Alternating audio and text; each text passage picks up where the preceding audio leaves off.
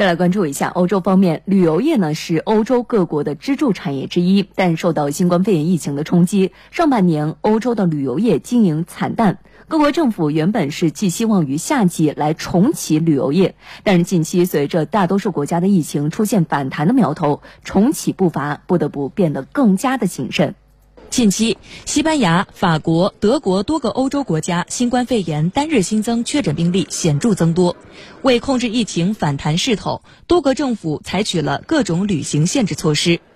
英国政府七号表示，八号起，从比利时、巴哈马和安道尔入境英国的人员必须隔离十四天。此前，英国已对西班牙和卢森堡重新实施了旅行限制措施。